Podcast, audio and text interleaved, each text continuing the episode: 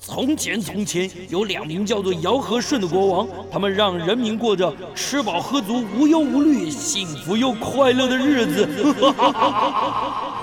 欢迎来到我的超级玩乐大帝国，在这儿，你可以轻轻松松吃喝玩乐，安逸享乐，快快乐乐。带着你那吃遍天下的樱桃小嘴，准备好你健步如飞的双腿，跟着我尝遍所有美食，玩遍所有国家。哎，欢迎大家继续收听九八新闻台《超级玩乐大帝国》第二个小时的节目，我是主持人姚顺。我们今天第二个小时跟大家聊聊哪里呢？聊德国。哎，我觉得时间刚好，为什么每年九月啊的下半，九月的最后啊，是什么事情？德国慕尼黑啤酒节啊，受到疫情的影响啊，受到疫情的影响啊，德国好像已经连续两年没有再办这个活动了啊。那只是时间刚巧了。那其实我们今天不是要聊德国啤酒节，我们要聊的是德国。市场上有一本书很棒，创意市集出版社出的，它的书名叫《打开德国说亮话》。打开德国说亮话，它不是介绍德国的风景旅游据点，它不是，它是在介绍德国的生活、德国人的民族性、德国的文化、次文化、德国人的性格。我觉得这个这样子的书比比比旅游景点有趣多了，因为透过这样的书，你可以认识从生活面去认识德国人。当你去德国旅游的时候，德国度假、工作、生活的时候，你可以更了解德国人的思维，或是他们的形式，为什么他们要这样做，为什么他们不那样做，他们跟我们的想法有什么不一样？作者皮亚诺，他是一个台湾人，他本来是一个老师，然后呢喜欢旅行，就像喜欢旅行啊，玩啊玩啊玩啊玩啊，我也不知道怎么回事就玩到了国外，然后就就就工作到了，做了老师，辞去教职，他也曾经有一段时间在。在外国的酒商工作啊，那当然啦，这个要要要做酒红红酒啊，你当然还是要有点品味，要有点饮食的尝试知识。后来呢，认识她的老公啊，她的老公因为工作的关系啊，这全世界没有几个人有有这种知识专业啊，就在德国工作，她就必须去德国了。那在德国生活下来以后，呃，必须嫁给他才能才能 才能进去，然后才能生活，然后也因为这样的关系呢，居住在德国，居住在在在欧洲，然后呢，透过这个细腻的观察，然后喜欢写作，然后就写了这本书，叫《打开德国说亮话》。我觉得这本书很有意思，为什么？就像我前面讲的，它里面介绍了很多德国的这些这些生活习惯啊，这些民情风俗，然后去探讨他们为什么会这样做。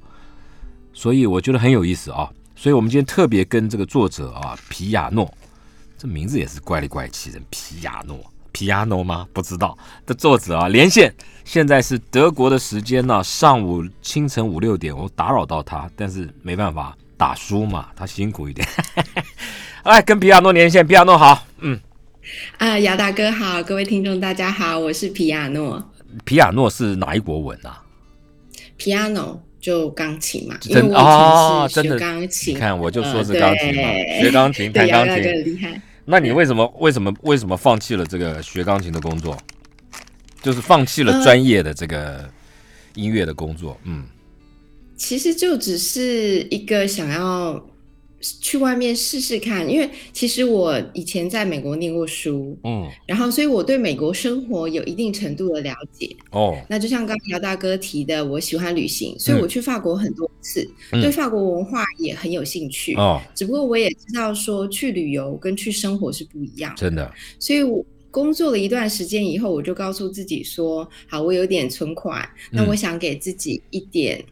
生活不同的生活经验，嗯，所以我就辞掉了教职，嗯跑到巴黎去当学生，哦，再去念念法文，念法文，然后对，一个人然后就去了对，哎呦，对然后，嗯，对。不是为爱走天涯，真的我不是是为一个爱人去真的的就一个人不去是不是胆子就好一个大人，去，嗯，就为了要对学法文，嗯，就为了对，为嗯了想给自己不一样，体验一下生活，就像海明威说的嘛，嗯趁你年轻的时候能够在巴黎生活一段时间，是一个很不同的生活经哎、验可。是教教钢琴的老师其实收入很好哎、哦，其实当应该是说，当正职老师的收入都还不错，以以工，尤其是你的学历有硕士的话，其实你呃你在调薪的比例上面，然后根据你的年资、嗯一年一年加上去，其实我觉得算是不错的。算不不是，尤其钢琴老嗯师，如果在外面接学生的话，哇，我我那是什么一小时两千五 啊！我就想，我天嗯哪，这拿拿这这，大概只有律师，当然律师更贵了，但是就是用小时算的，对对不对？好厉害啊！但是你还是放弃了，就是就是跑到法国去学学语文，然后呢？后来学了两年，就念到 C one，嗯就等于是我们法国索邦已经开课开到最后一级了。然后刚好你一边啊那时念候书就没有在一边工作那时候有，有那时候就在巴黎教钢琴，哦？你看对不对？是不是教钢琴很好赚嘛？是吧？至少可以给自己赚一点零用钱啦， 赚赚很多呗。好，然后呢？嗯还可以。嗯。呃，然后后来我在法国呃念完书之后，很幸运在安道尔公国找到一个工作。听众朋安友道，尔 公国， 听众朋友，这个 Piano 讲了一个国家，安道尔公国，它到底在哪里？是什么样的国家？然后你在那里做什么事儿？啊、他很小在西班牙跟法国，对，他在哎西班牙跟法国中间很特别的一个国家，因为嗯它没有火车，没有也没火有机场，哎，没有，没有，然后没有，嗯然后它也没有军队。嗯，多大？这它就是国家有多少人啊呐、呃，这国家人口大概七万多一点，嗯嗯嗯，而且外来人口占了百分之六十五以上，就纯的安道尔人大概就有百分之三十几而已。哎，你怎么会从法国跑到这个安道尔工作？怎么会？你都不怕哎、你 啊，对不对？因为我旅行，我我旅行的时候也都是自己一个人，嗯我自己一个人去过摩洛哥，去过土耳其， OK，所以对，所以我觉得胆量可能是那时候练出来的吧。你真的都不怕哎、对啊，哦啊。 我觉得比较怕的应该是我爸妈吧。 哦，真的，真的，真的。好，那怎么去到安道尔？为什么？嗯啊，因为那个时候就是刚好我的老板就是一个法国酒商，嗯哦他们的客户都在亚洲，嗯所以他们想要找一个会说中文、法文的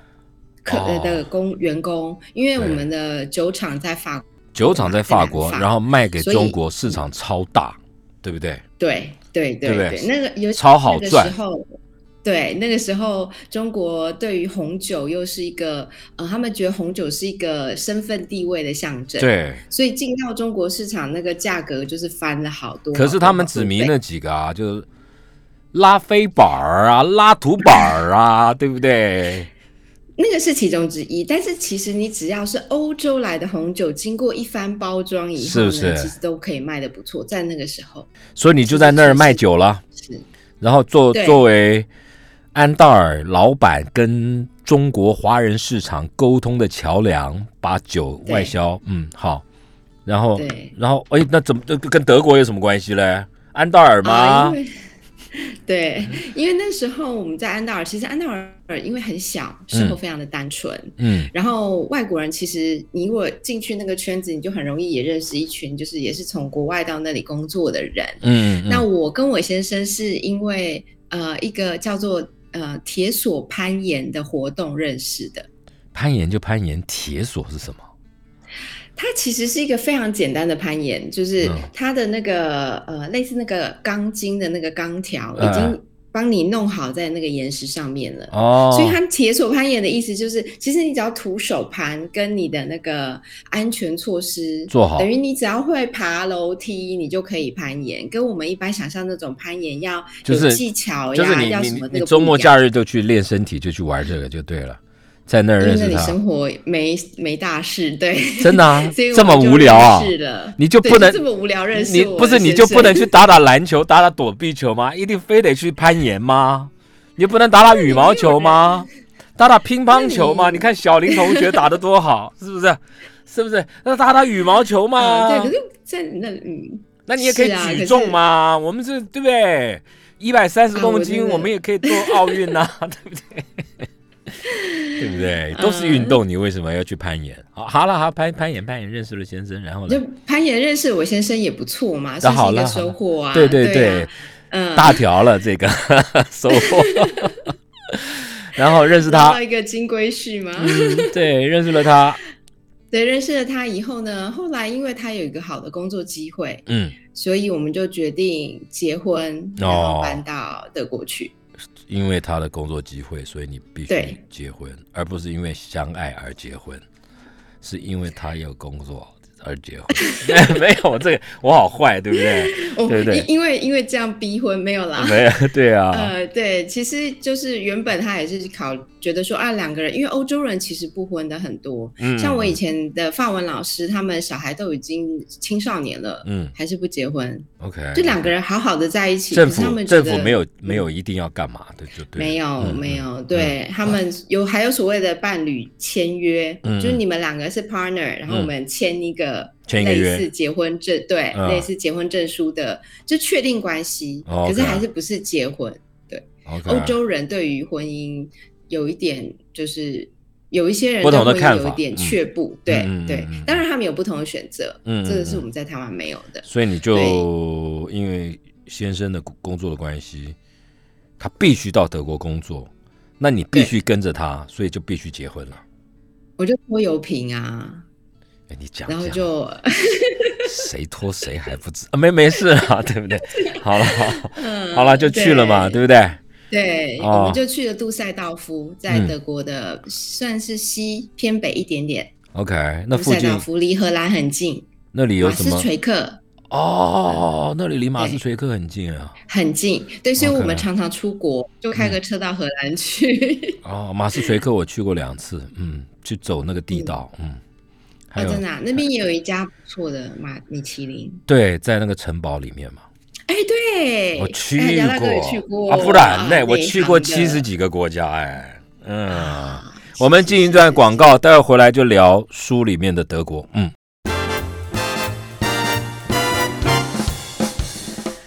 来，我们跟 Piano 来聊他的书里面啊，是前一个阶段这本书叫《打开德国说亮话》，记载了德国人的生活方式、德国人的生活观念、德国人的生活哲学等等了。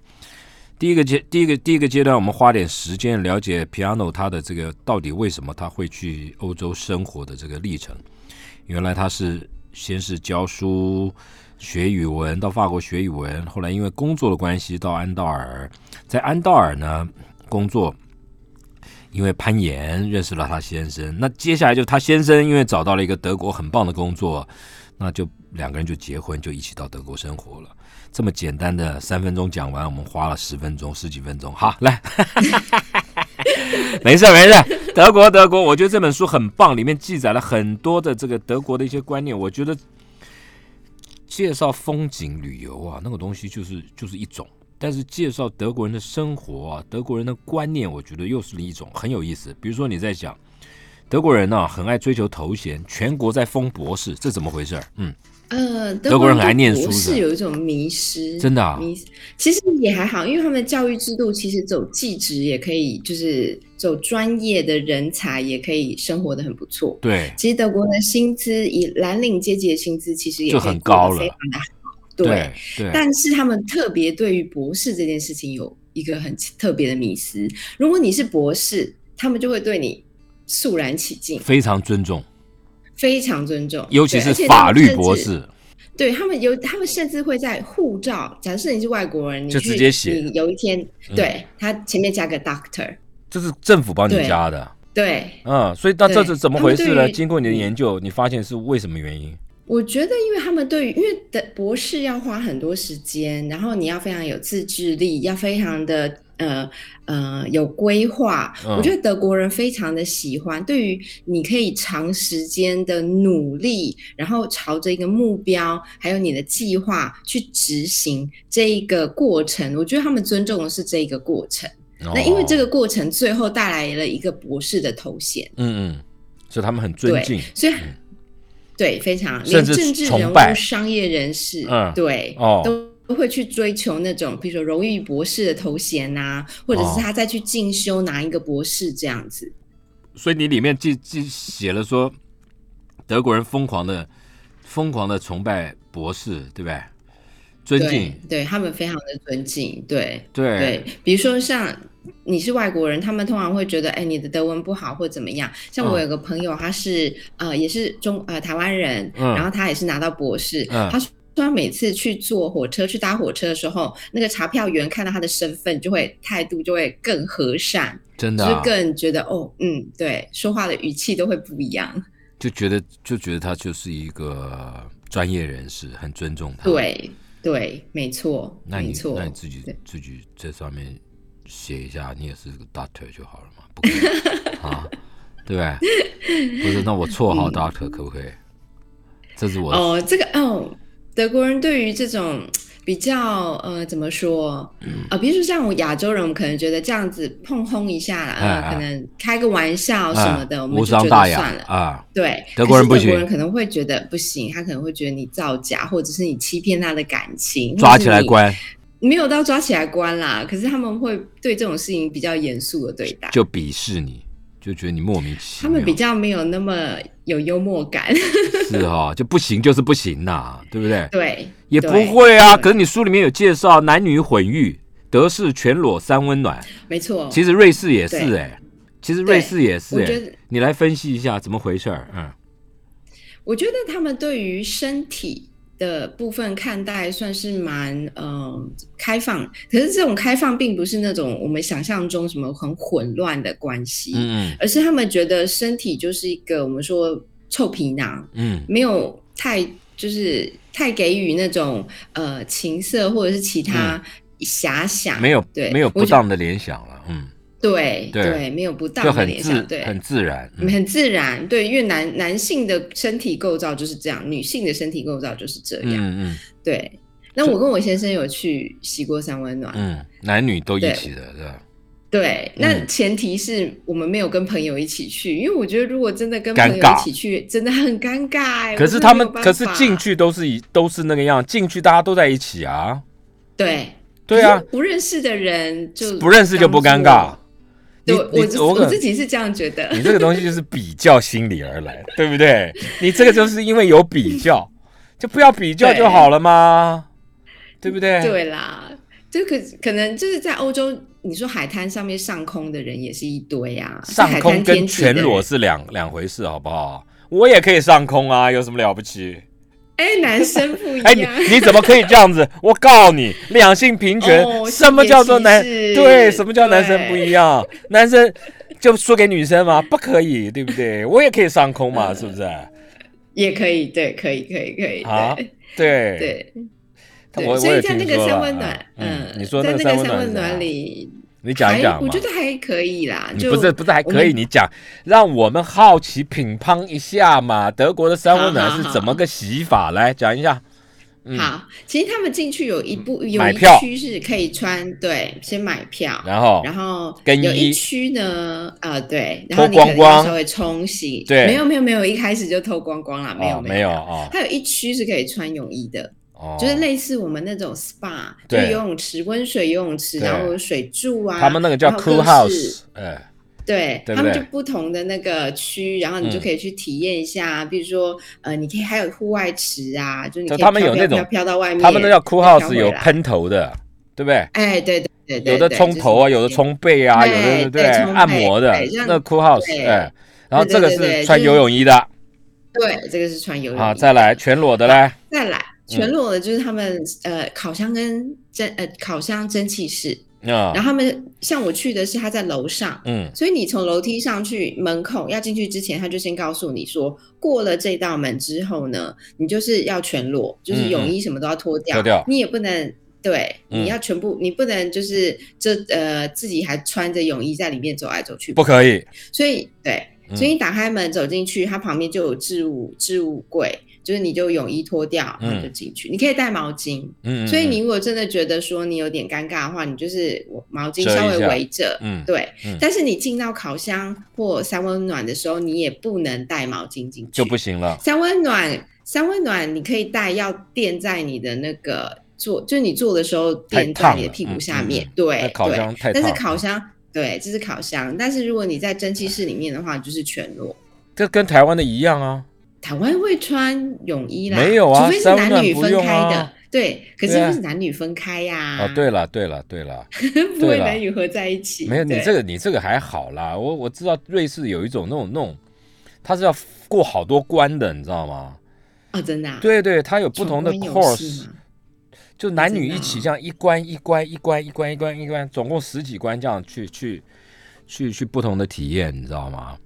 那那我是觉得，我是觉得，我以为你是去这种，这很有意思。没有，，我去的不是这个，嗯嗯我去的是比较普通的。也不是普通啦，因为德国的 cool house 就水疗啦，对不对？他们有各种的，哦，对，对不对？对对对，嗯所以他们对嗯于对男女混浴这件事情是很稀松平常，对完全很，完全是。他们可以跟朋友一起去，完全不尴尬。其实我也不会啊，我跟朋友去也不会尴尬，有什么好尴尬？可是男生女生，就哦你女说生也自己会觉得尴尬吧。你说加加入了女生，就这个是什么，对呀我就不知道了啊。男生跟男生一对去去三温暖全裸那个，我觉得都没什么啊，对不对？对啦，就像我跟我女性朋友去，我也觉得也不可以嗯会嘛，因为那那本来就脱光光嘛。你你认为就是这这件事情给你的最重要最重要的 key learning 是什么？就是他们对于身体这件事情是非常的平常心的看待。 OK，, o k 其实他他们也常常会在公共场合晒太阳，他们很喜欢日光浴，就脱光光啊所以其实你也，常常没有，在只有对只有在湖上半身啦、有的时候也会整个脱光光哦、真的假的？有时这候没有会妨害风、嗯化的问题啊？没有，他们没有这种妨害风化的问题，真的假的、啊？真的，嗯，特定场合、他们会非欸、常自然看自然的看待。是吗？哦，那当然那不会很多人啦，但是你看到也不会说好像很特很奇怪，大家觉得很特别这样子，见怪不怪啊，大家就觉得哦，嗯，对就是他他对晒他的嘛，关我屁事，对不对？对，好了，你这里面还提到德国的网络很慢了、怎么回事啊？嗯，这个对德国的给人家比较印象是很科技的啊，怎么会嘞？没错，对，没怎么会错网？络很慢嘞？嗯，呃，他们其实是一个比较难接，呃，应该是说他们的科技比较偏重于，比如说像机械、工业、器具这一部分的，嗯就是比较汽车硬的东西，嗯对，软的 soft 这种的东西，他们其实因为他们对新的东西接受度要有一段时间，哦哎比如说他们也不爱刷卡，是因为疫情。他们才开始认我真的。德国人不，爱刷卡，他们爱用现金，真的假的啊？真的。全世界已经很他们爱少用现金很少这样子的人嘞，连对中国他都们不是了。嗯，哦，对，因为他们的爱用现金的程度是当初要发行欧元的时候还要多发行一些，因为大家会用很多现金。这这原因是什么？你有没有去探讨？因为德国人不喜欢预借，因为他们觉得信用卡他们没有办法控制他们的消费额度。哦，呃，因为就像我们说的嘛，他们比较务实，务实比较严谨，比较有计划。啊所以我今天假设我这个月赚五百欧，啊我就是想要看到我五百欧怎么样花出去，花在什么地然方后？对，然后我啊不要花出超过我的预算。哦，所以他那你如不果是不爱刷用。卡，那银行在对那里就很刷卡难看，不到，银行在德国不容易赚钱了。不容易赚啊。而且银行因为要，而且大家很喜欢储存钱，德国人爱存所以银钱行，德国人爱存钱，是哦他们不爱投资，是哦，是哦，对，真的啊对，他们觉得钱不知道怎么用的时候就存起来。哎，所以德国银行为了要鼓励大家花钱，嗯还提出负利率这种事情，就是你存银行，他不给你利息，他还要扣你的一些钱。哎呦，那怎么办？对那那那就那就不要工作了嘛，那大家不要工作，不要努力了嘛， 对不对？那大家就每天每天去三温暖裸浴嘛，每天在那边看别人嘛，就不要工作了哦、 不能这样啊！啊，那怎么办嘛？你存拿个钱给你存，你又给我付利息，还要扣我钱，莫名其妙，对不对？那我赚了钱要干嘛嘛？对不对？丢水沟好了赚钱还是要消嘛？ 费。我丢水沟好了嘛？对不对？我每天等一下，我等一下出去我就把衣服脱了我。好了，我们进一段广告，待会回来。 来，我们继续跟这个 Piano 啊，打开德国说亮话。这其实是他出的一本书的名字啊，创意市集出版社里面在讲德国人的生活习惯，德国人的这个德国人很多形式的观念啊。像现在我们就聊，他书里面有聊到，德国人连意外都要做准备。意外之所以称为意外，就是没有办法预期的才叫意外。但意外怎么做准备呢？Piano，你跟我们讲一下，意外要怎么准 备啊德国人对意外做准备，很明显的就是他们很爱买保险。 ？OK。他们平均每一个德国人有五个以上的保险，真的、啊，对，哪有那么多险好保？那你没有一个险就通保就好了，要买那么多险，你想想看，哪五个、啊？嗯，比如说呃，有一有一种险是那种所谓第三方责任 险，对对对，这有规定啊。啊，这不规是汽定啊车的，啊不是汽车啊就是它是属于意外。比如说，好，我今天在学校，嗯我呃拿包包的时候不小心把同学的咖啡打翻，然后洒在他的电脑上，呃这个也有那保我险就，要有，我要赔他的电脑嘛，对那这个是意意外，啊对，是个意外，所以就保险公司赔。那多少钱？这要缴多少其钱实一嗯年？不贵耶，德国的、德国的保险其实不贵，我觉得这也是为什么他们愿意去保这些险 OK，的原因。这叫对，这就是撒咖啡险哈。再来，还还有，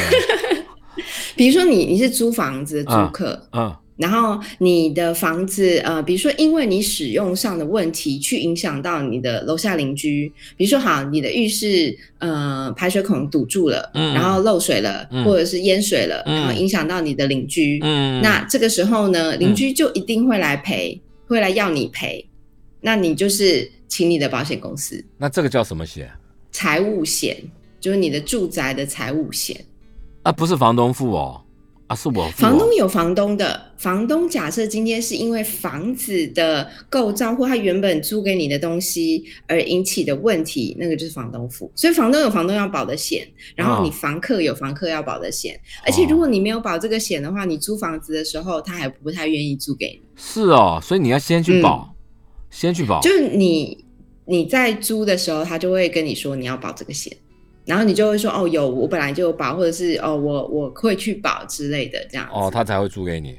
对 OK，对他就会好、同意这租又给是一你种险，还有什么险？医疗险一定有嘛，还有防癌险、对医疗险。嗯，医疗险，因为他们有所谓的，就像我们全民健保一样，嗯他们也是类似全民健保的概念，嗯嗯嗯对，所以这个健健康保险已经含在里面了。嗯然后它比如说有什么，比如说我装太阳能板节省能源嘛，嗯，连那个太阳能源板也有保险，那什么都或者是通通都要保，就什么都要花钱啊。什么那你什么都有保。对，嗯那那什那么你都有赚来保的险钱都在买保险了。哦，德国人，所所以你这样看，每个每每个人有平均五个以上的保险，对啊所以其实他们花的他们的花费的比例有一部分是在买花在保保险所以他们很爱有规划，嗯很爱能够掌握一些，即便是不能掌握的事情，他们都想要把那个损害降到最低，什么叫做不能掌握的事情？例如，就意外啊。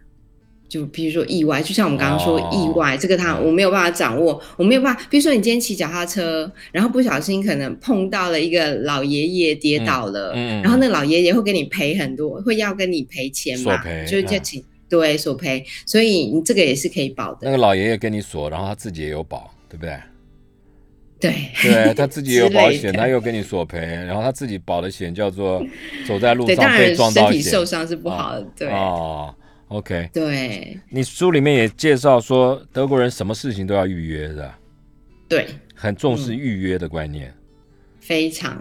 没啊有预约有。有的时候真的，他我我印象非常深刻的是，有一天晚上，我跟我先生突然想要吃德国炸猪排，哎、然后我们就找了，哎、对，就德国名菜之一嘛，对炸猪排 Schnitzel。然后我们就想说啊，我们看到一家餐厅，大概八点，那时候已经八点了，嗯那时候不是德国人吃饭的尖峰时间，因为德国人跟，比如说跟法国、西班牙、意大利人不太一样，是他们吃饭也吃的很早，嗯跟我们亚洲人差不多，正常了，对嗯对，然后我们那时候觉得八点嘛，不是巅峰时间，那我们就直接过去，而且离我们家很近，大概开个车十几分钟就到了。嗯嗯好，所以我们开了车到那里，然后就打开门，哎就走，进里面去真的没有很多人，嗯对，嗯，就走进去。然后我们就跟那个服务生说两位，嗯我想说看起来很空啊，就嗯还有座位嘛，应该没问题。嗯然后他就回头问一个像老板的人，嗯然后那个老板就用一种很不好的口气就说不接了。没有定位，没有位置，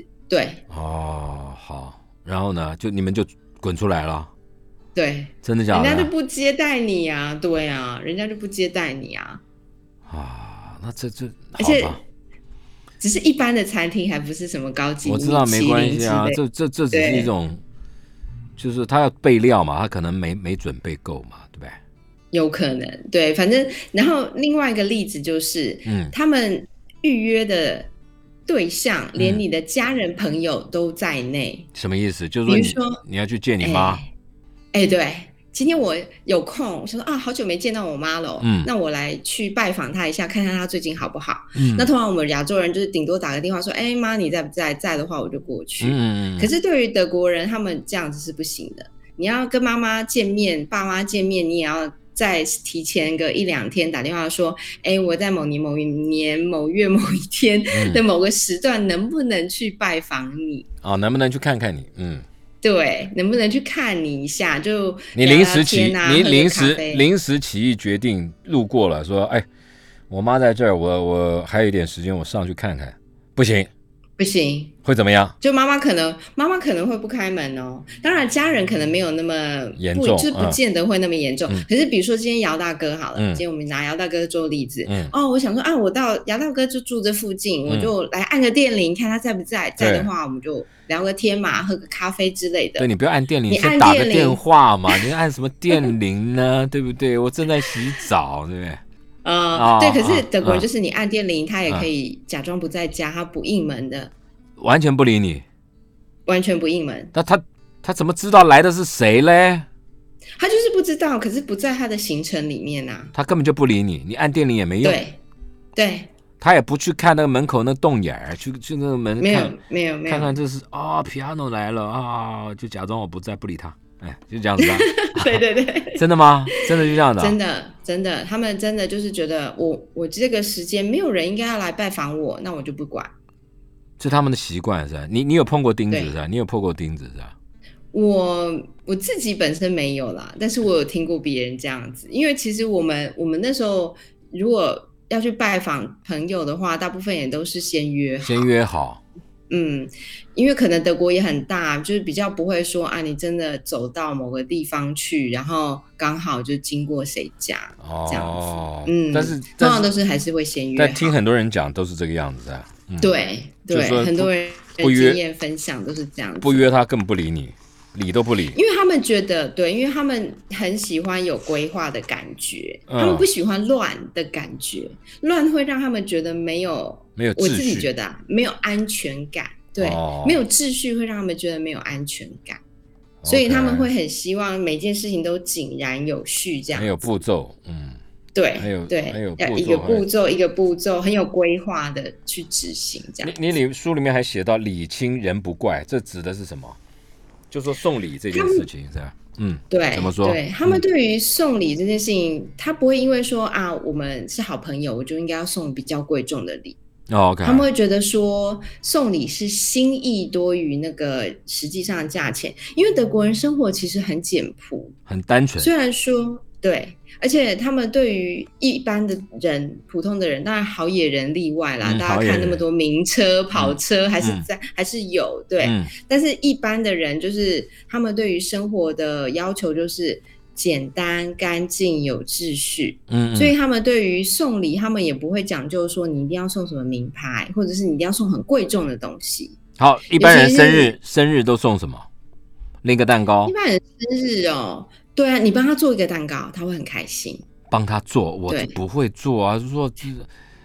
好啊，我做我做他们我做一定要自己手，就是手工。他哦，德国人超喜爱，他们不太会煮菜，但是哦他们很会做蛋糕。是哦，很多人，而且都都说啊，这个是我欧玛，就是我的、啊我的外我的外婆或我奶奶流祖传的那个 Recipe，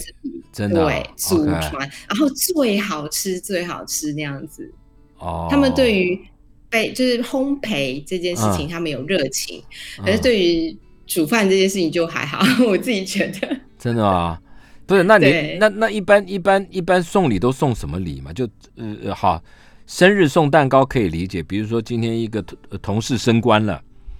我我送个礼物给他，那那什么叫不礼是哦升轻？官这个这个要非常小心，因为在德国里面有法规规定，你看德国规定很多，连这个都有规定。哦就是你送礼，譬如说厂商好，你年终，嗯你要呃给感谢这个公司常常对跟你买东西，对对对，你送的东西都不能够价值太高，不然你会有贿赂的嫌疑，哦，都有规定多少钱对以内都有规定。对他们有规定，但是哦我没有，我不清楚多价值。比如，呃，如果是同事升官，可能就是我们常常的习惯是说，比如说同事升官、嗯生小孩、生日，嗯大家同事集资，就嗯每个人三欧五欧嗯不多，因为一轮下来其实也是一个花费。嗯然后大家集资，有的时候真的就给红包、欸，哎，就这个钱就放在一个信封，连卡片给那个不人。是，那那你就看多少钱那你就三块五块，那弄弄的这一点点，那不如不要给。真的就是三块五块，那真的一个不要人三给块五块。嘛可是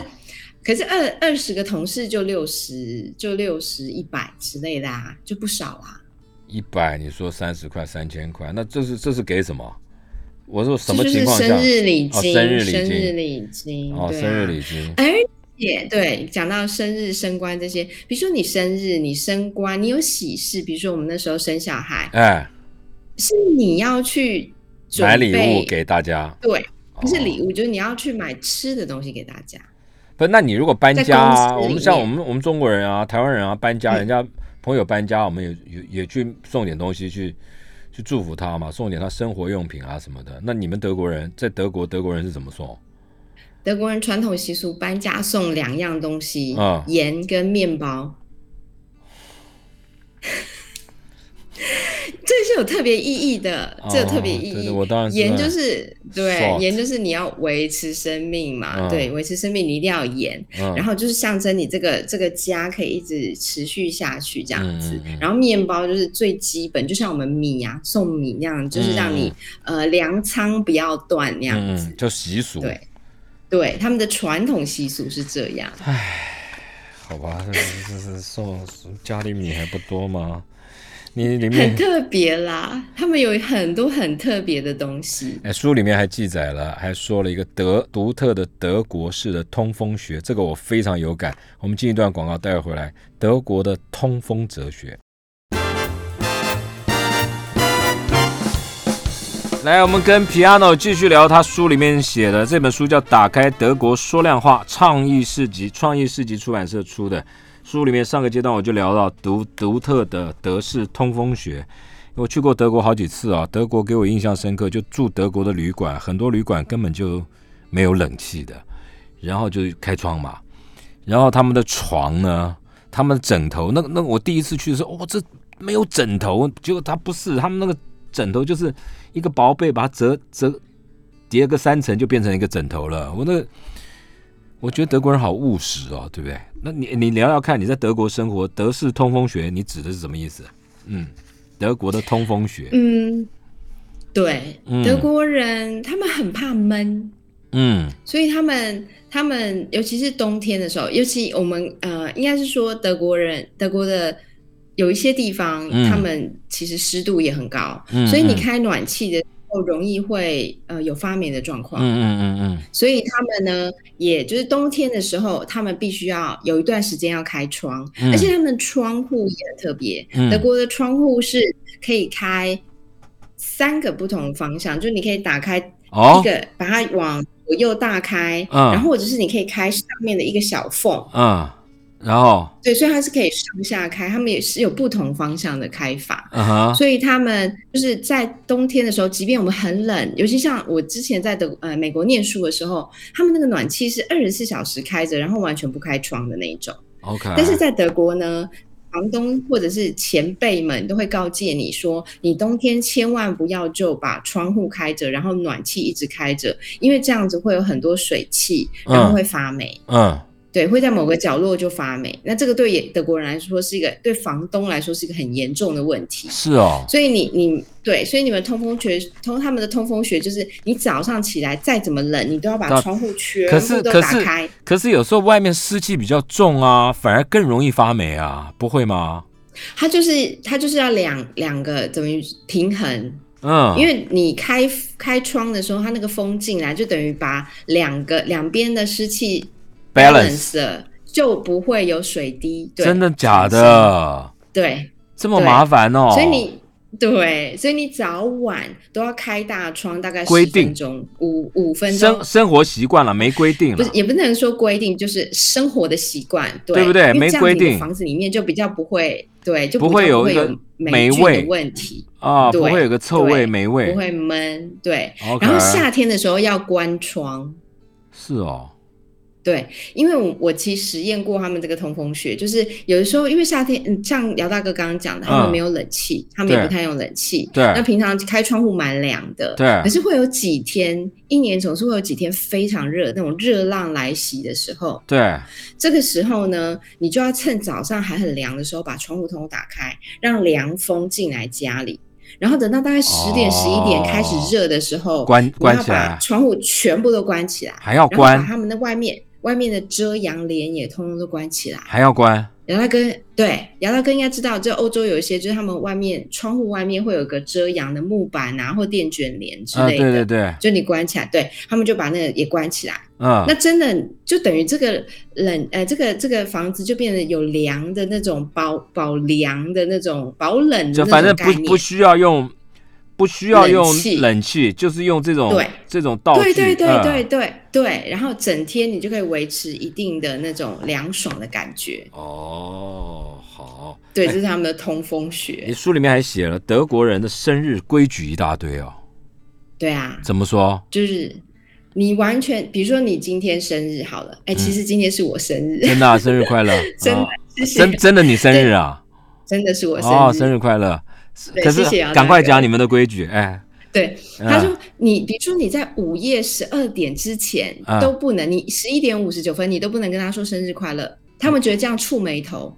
你一定要等到当天你才可以跟那个人说生日快乐，哦哦，因为有时候，比如说我们同事，这一定我可有能什么两习俗嘛？有没有有什么习俗？一犯了什么忌讳？一定有。他们觉得时间还没有到，啊你先讲了，就好像这一天还没有过，你觉得你先祝他有个好的一天，会有一点。不行啊我，们我们其实台湾人也有这种禁忌，我可就是不可以说了就不准了？怎么会预祝你生日快乐？不行，不行不行，他们会很生气哦，他们真的会很生气哦，他觉得你触他眉头。好好，这是一个规矩禁忌。还有嘞对，还有什么规矩？生日还有就是生日的人要请东请客，要请人家吃蛋糕，要请人家喝东西。就是完全是我们是，譬如说我们帮寿星庆生，我们大家会一起集资对啊，对对对，没有，他们是寿星要负责。那我干嘛告诉你我生日啊？奇怪、 对不对？我干嘛告诉你呀、对不对？还要我破费？好好，对，他们好是在寿星要好，负责。这是一个规矩。还还有嘞，还有什么规矩？在一些比较特别的地区，比如说像男生到了一定的年纪，他们会挂很多袜子，啊，然后然后女生挂在是哪好里像就一串装饰那样子，等于一个庆祝的方式啦你。说生日啊？生日挂袜子，对对，就一个庆祝的方式这样。这这有什么意义啊？应该有一点典故吧？不知道。呃，我在书里面有写，大家啊嗯如果想知道的话，可以去哎来看我接的书。头，来接头。而且书里面有没有写一定要穿过的臭的？没有啦。没哦，哎没有真的，没有好吧，那我们保留一点对神秘感，让大家。 还有什么？还有什么？还有什么？那女生的话也是，就像这是男生，像嗯女生的话还有给香烟盒，哎，用用那种香烟小香烟盒这样串起来，也是一个特别，也是它不过这个是比较特别的地方习俗。对呀、我都无结婚，你给我扯烟魂对瓜，对，那个是啊，在在比较特别的香，对对啊，比较特别的奇地方怪、是欸，你是逼我去做坏事啊， 逼我破坏健康啊，对不 对？怎么会这这是一样个子大家的庆祝方式啦。啊？你书里面写德国人有钱，他不一定要有房，他不买房的啊、对，为什德么国人比较没有有土私有财，我觉得因为他们社会福利还不错，嗯，所以感觉说你到嗯到了年纪大，就算你年纪大了，你还是可以租房子，而且房就是在德国的市场对房客是有一定的保障的，是哦，就不会就乱房来。东不能随便改，不能随便改房客，而且也不啊能随便涨价，不哦像我，那们很说哎好。房东嗯对。嗯不像我们房东看到啊，房租涨了，呃，别的人都涨了，我也要涨，不行。嗯，OK，他们政府对于房租有控管，所以他嗯们法令规定很多很多。 OK，一方面觉得琐碎，一方面也是保，其实一方面也是保障一些比较没有那么强势，就比较弱势的人的一些生活的基本的权利。我觉得嗯，就法这律是蛮面好的一点法律面很嗯照顾很周到。你说对在德国倒垃圾也是一个学问，怎么啦？倒垃圾怎么啦？就分得很细呀、到垃圾就你除了像我们台湾就是分成一般垃圾，然后资源回收，嗯对资源回收里面又分你可以换钱跟不能换钱的。嗯而且，比如说你去丢玻璃瓶那种会发出声音的，嗯你还要在某个时段之内才能丢，你晚哦上，七点以后就不能丢了。资源回收对时间啦，嗯嗯，对，因为他们的意思是他们怕吵到人，德，OK 国人很怕吵，哦 OK，德国人非常喜欢安静，他们很怕吵，嗯对。 OK，所以礼拜天也是不能丢的，因为礼拜天是他们的休息日，礼就拜天不什么能都不没能烦开人。家。你书里面还有一什么都个不行嗯最后一个问题，说德国人很务实啊，一把钥匙走天下，就是家里有那么多地方可能要锁，可是他全部就一套钥匙就够了，对吧？一把就够一了，把真的，一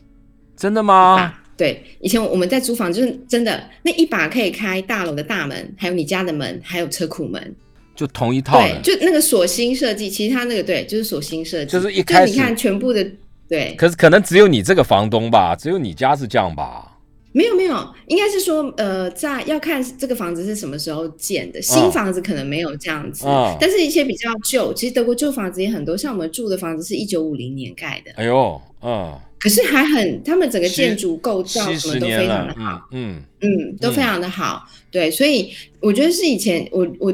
的研究是以前中古时代，就是你知道领主，嗯它也是一一串，它不是管全部的嘛，但嗯是因为阶级的不同，每个人可以进去的地方不一样，嗯嗯，所以他们就有不同的那种设计。嗯嗯，一开始 idea 是从那里来的，然后现在就变成说，对啊，你一把钥匙你可以开各个不同的地方，这样子。这个现在很多旅馆也是这样，旅馆的经理有一把钥匙是所有的分对， master 对 key 嘛，对对不对？他对他就对所对，有类都可似以那开样子嘛。。对对对对对。那你现在没你错现在说没错德国人很多人家里都是一把钥匙就够了，对不对？是这个意思？是吧，对，像我们我们那一栋七户啊嗯，，每一个都是钥匙都可以对，每一每个个人人都钥匙都是可以开，对，一一人一把。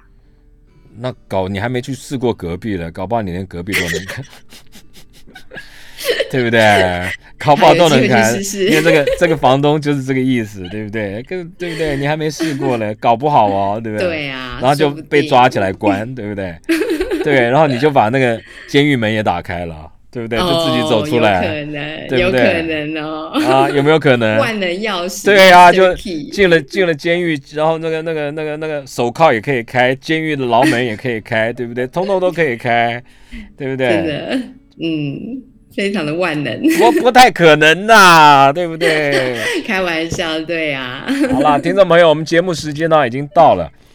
这个 Piano 啊，他在德国生活啊，所以他了解德国人的生活习性，透过他的观察啊，来写了这本书，叫《打开德国说亮话》，创意市集出版的，我觉得很有意思啊，可以更加的深入了解德国人的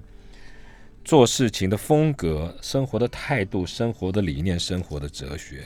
这样子以后我们去德国玩的时候啊，更了解他们，才会才容易交朋友，对不对？希望你这本书啊能够大卖。那你出完这本书，接下来要做什么？还要出什么书？接下来、哦嗯不知道哎、我之前出过法国，真的现在假的出了德国，法国你在嗯，讲我什出过么？巴黎。嗯巴黎，我恨我爱你，也是一样讲巴黎，就是法国人的一些美美嘎嘎。真的啊、还有啊哪四本？德国、法国，还有出版呢？社一直找我，德国、法国，还有呃印度。我最一开始是出印度，印度你然也能后出了一写本啊，出了一本欧洲欧洲的旅游，呃 OK，音乐家带我游欧洲，就是从那哦个谁李李斯特，我那时候是写李斯特，嗯嗯嗯，就写德国、匈牙利、捷克。很爱写你啊。就我我是很感恩，我是有人找我写我就写，哦，我就觉得说，哎、好像我不是赔钱货啦，因为有人找嘛，所哦 OK 以 OK。就对，就有人找我写，所以你有我就脸书吗？你有脸书吗？可以在脸有书有有，哦皮亚诺，哎，皮亚诺的欧洲居游，皮亚诺的欧洲居游，听众朋友，他皮亚诺在欧洲生活，你如果要了解更多有趣的欧洲生活事物的话，可以看他的脸书，叫皮亚诺的欧洲居游。谢谢你今天跟我们连线来介绍德国，希望你这本《打开德国说亮话》可以卖得很好，受到市场的欢迎，谢谢姚大哥，谢谢，好不好？好，拜拜，嗯，好拜拜，拜拜喽，拜嗯拜，谢谢，嗯谢谢，拜拜拜拜